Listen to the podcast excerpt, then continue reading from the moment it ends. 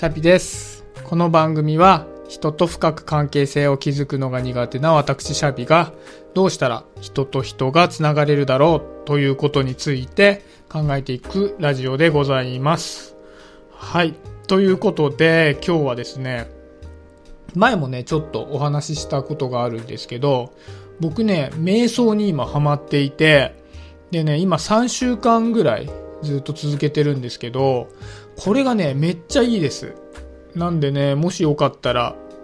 今までやったことないよって方は、ぜひやってみてもらいたいななんて思うんですけど、で、瞑想ってね、結構いろんな種類があるらしくて、で、その中で僕がやっているのは、マインドフルネスメディテーションっていうタイプのね、瞑想なんですね。いわゆるあぐらを組んで、で、背筋をね、ピンと伸ばして、で、まあ、目をちょっと完全に閉じてしまうんではなくて、薄目を開けた状態で、だいたい畳1畳分ぐらいちょっと先をぼんやりと見つめながら、自分の鼻で息をする。息を吸って吐いて吸って吐いてっていうのだけを意識して、時間を過ごしていくみたいなのが、まあ僕がやっている瞑想のスタイルなんですけど、これがね、僕にとってはめちゃくちゃ良くて、もう最近若干もう瞑想中毒みたいになってるんですよね。で、朝がね、僕結構早起きできないし、出勤時間は早いしで時間がないので、なかなかね、できなかったりするんですけど、できる限り朝5分ぐらいでもやりたいなと思ってて、で、夜は必ず、まあ、10分は最低やろうかなみたいな感じでやってます。で、今日はね、その気づきが結構溜まってきたので、そのうちの一つをお話ししようかなと思ってるんですね。で、その一つっていうのが、やっぱりね、瞑想って、やる時間とか、やる環境、やる状況みたいなのによって、やっぱりね、し、し心地が違うっていうんですか。なんかそういうのがあるんですよね。で、まあ、例えば朝やるのか夜やるのかでも違うし、すっきりしてる時にややるのと、疲れている時にやるのでも違うし、眠い時にやるのと、よく寝た後にやるのでも全然違うんですよね。で特にね、僕がすごい違うなって感じたのは、朝やるのと夜やるので全然違うなと思うんですね。で、まあそのあぐらをかいてね、こういう瞑想し始めるわけですけど、で、やっぱりこう、呼吸にね、集中してても、誰しもいろんな思考が頭の中をこう駆け巡っちゃうっていうか、いろんなことを考えちゃうんですって、誰でも。で、僕も当然、呼吸に集中して10分なら10分ずっとできるわけじゃなくて、いろんなことがね、やっぱり頭の中浮かんできちゃうんですよね。で、それはそれでいいみたいで、何か考えた時は、あ、今これを考えたなっていうのを認識して受け入れてあげて、また呼吸に戻る。あとはまあなんか、こう、ちょっと不安な気分になってる時にやると、やってる最中も不安が拭えなかったりするんですけど、それはそれでまた受け止めてあげて、あ、今不安に思ってんだっていうことを、心の中に認識して、また呼吸に戻っていくみたいな作業をするんですけど、このね、思考の往来、行ったり来たりするっていうのが、朝やるときと夜やるときでは全然違うんですよね。で朝は比較的呼吸に集中できるんですけど、夜やるといろんな考えとかが頭の中駆け巡って、で、その都度呼吸に戻るんだけど、呼吸に戻ってもまたなんか考えみたいなのが浮かんだりなんかして、忙しいんですよね、頭が。これ本当に脳って面白いなと思うんですよね。だって僕は呼吸に集中しようと思っているのに、いろんな思考が夜をやるとバーって駆け巡るし、朝やったら比較的それほどたくさんの思考が頭を駆け巡らなかったりするしっていうんで、なんか僕の意図しないところで脳っていろいろやっぱり活動してるんだなと思うんですよね。呼吸に集中しててこんなに違うってことは、普段日常の生活を営んでいたら、もっと違うってことじゃないですか。もっと多分朝のスッキリ感と夜のこう思考の往来具合っていうのには差があると思うんですよね。別に思考をとどめようと思ってないわけですから、呼吸に集中しようとかも思ってないで過ごしてるわけですから、でね、そう考えてみると、やっぱり脳って大変だなってもね、もうねぎらいたい気分になるわけですよね。もう、そんなにこう忙しくいろんなことを考えていたら、やっぱりもうパソコンじゃないですけど、キャッシュが溜まりまくっちゃうわけじゃないですか。キャッシュって要するに、まあ、いろんな作業をすると、まあ、そのデータがまた取り出しやすいように、作業が終わってても残すんですよね、データとして。で、その一時保存データみたいなものが溜まりすぎちゃうと、パソコンとかスマホって重くなるから、そのキャッシュっていうのをクリアして、パソコンの負荷を下げましょうみたいに言うんですけど、多分ね、脳も同じと思うんですよ。やっぱりこんなにいろんなこと考えてたら、その考え終わった作業データみたいなやつが脳にいっぱい残っちゃうから、夜に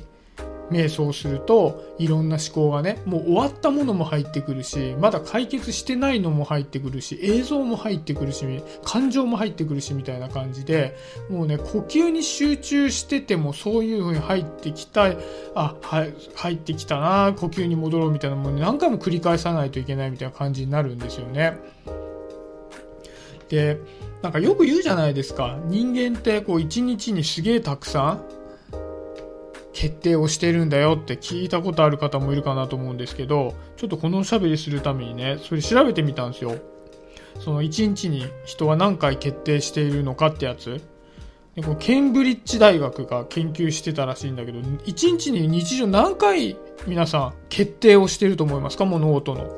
僕、さすがにびっくりしたんですけど、なんと3万5千回決定してるらしいんですよ。ちょっと嘘くせえなと思ったんですけど、多分ケンブリッジ大学だから間違いないと思うんですよね。さすがなんか嘘つかなそうなネーミングの大学じゃないですか。でもね、3万5千回って1日24時間しかないし、だいたい6時間ぐらい寝てると計算すると18時間ぐらいしか起きてないのに、3万5千回って決められっかなと思うんですよね。でもまあ決めてるらしいんですよ。まあ、細かいのも含めてると思いますよ。なんか iPhone をこう開いて、スマホ開いた時に、あ、ツイッター見ようかな、メルカリ見ようかな、あ、じゃあメルカリにしようみたいなのも1って計算してるだろうけども、それ言ってもね、3万5千回ってすげえですよね。多分1時間で2000回ぐらいけ、ね、決定してるってことになるわけですね。で、そんなことしていたらですよ、脳のそれはもう疲れは半端ないわけですよね。もう寝る前なんか3万5千回目を終えた脳ですから、まあそれでね、あの、瞑想していたらそれいろんなものが駆け巡るだろうなというふうに思うわけですね。でも、その、まあ僕は夜メインでやってますけど、終わった後にね、やっぱすごいスッキリしてるんですよね。その駆け巡りを許しながら呼吸に戻って、また何か考えて、あ、呼吸に戻ろうみたいな繰り返していくと、頭がね、すごいスッキリするんですよ。だから、やっぱりね、そのキャッシュがね、ある程度クリアされてんだろうなって思うんですよね。で、感覚的には、これちょっと僕言いたかったんですけど、やっぱ日頃って、例えば暑いなとか寒いなっていう知覚と、物事に対する認知と、で、まあ思考なんか考えたりする思考と感情みたいなものがこう入り混ざって生活してるじゃないですか。ね。例えば暑いなイライラするなとかっていう感じで、まあ、全部連動していろんなもの生活してるから、やっぱりこう思考ってごちゃごちゃなっちゃうがちだと思うんですよね。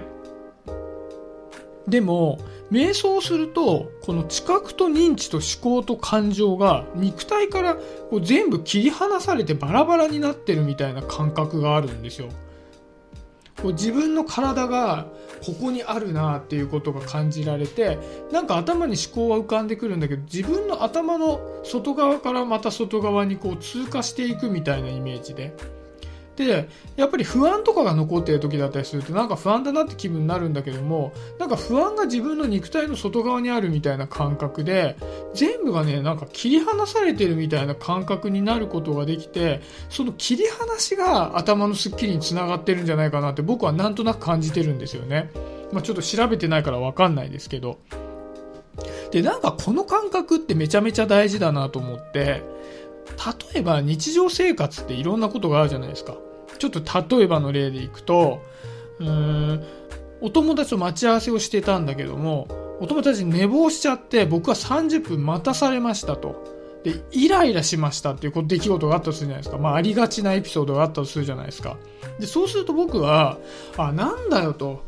10時に待ち合わせしてんのにあの野郎と30分も遅れてきやがってと、俺の30分なんだと思ってんだよって怒るじゃないですか。でもこれって実は、お友達が30分遅刻したからイライラしてるっていうだけとも言い切れないっていうことってあるような気がするんですよね。例えば、その30分待ってる日は炎天下ですごい暑かったと。暑いな。で、明日は大切なプレゼンがあるぞ。あ、やべえ、すげえ不安だと。だから、帰ったら資料を読み返そう。あ、そういえば友達なかなか来ないな。イライラするなっていう状況だとするじゃないですか。いろんな状況を分解するとね。そしたら、この知覚認知思考感情でいくと、知覚の部分では暑いなと思ってるわけですよね。で、認知の部分では、あ、友達が寝坊したから遅刻してるなと。自分は待たされてるな30分。で、思考の部分では、あ、なんだ、明日プレゼンがあるぞと。資料読み返そう。で、感情の部分では、暑、暑いなと。炎天下で暑い中待っててイライラするぞと。プラス、明日プレゼンなのに不安だなと、時間もないなっていう不安とイライラの感情があるわけじゃないですか。で、それ全部総括して、これを全部頭の中で認識するのは難しいから、友達に30分待たされた、ムカついたってなってることってあるような気がするんですよね。だから、やっぱり、こう、人間の、まあ、感情とか認知って、複合的な要素で行われてるにもかかわらず、そこのプロセスっていうのが分解されてないから、割と単純化して判断しがちだなっていうふうに思うんですよね。だから、やっぱりね、こう、一度、もろもろの感覚っていうのを切り離して、こう肉体だけになる、呼吸だけに意識を集中させるみたいな瞬間があった方がいいんじゃないかなって僕は思うんですよね。で、まあさ、なかなかできないじゃないですか。人間忙しいからね。で、忙しいからできないんであれば、やっぱりせめてね、夜は悩み事を考えないが基地だと思うんですよね。だってこんなにキャッシュ溜まってる時に、キャッシュ溜まってるってちょっと言い方変ですけど、ね、なんかお金持ってるみたいになっちゃってますけど、いろんなことが頭の中で駆け巡ってる時に、ああ、なんだよ、明日プレゼン不安だななんて思ってたら、もういろんなことイライラしてくるよ。だって、ああ、なんで俺だけでこ、俺だけこんなことやんなきゃいけないんだろうって、なんかこれプロジェクトでやってんのになんで誰も資料作ってくれないで全部俺やんなきゃいけないんだろう、あいつムカつくな。そういえばあいついつも役に立たねえんだよとかって言って、なんかもういろんなことを考えちゃうじゃないですか。でも、朝のクリアな時の方がまだ、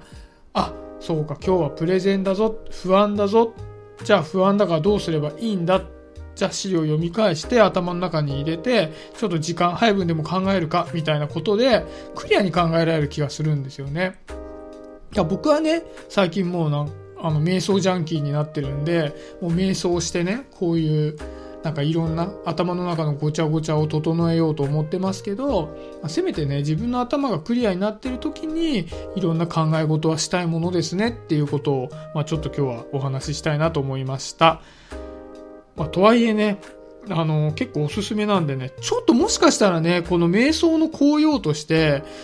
あの、これ正しい話なのかわかんないですよ。僕が3週間ね、やった感想として言ってるだけですけど、まあね、いいのは確かなと思うので、ぜひぜひね、皆さん一度やったことない方は体験してみてはいかがかなと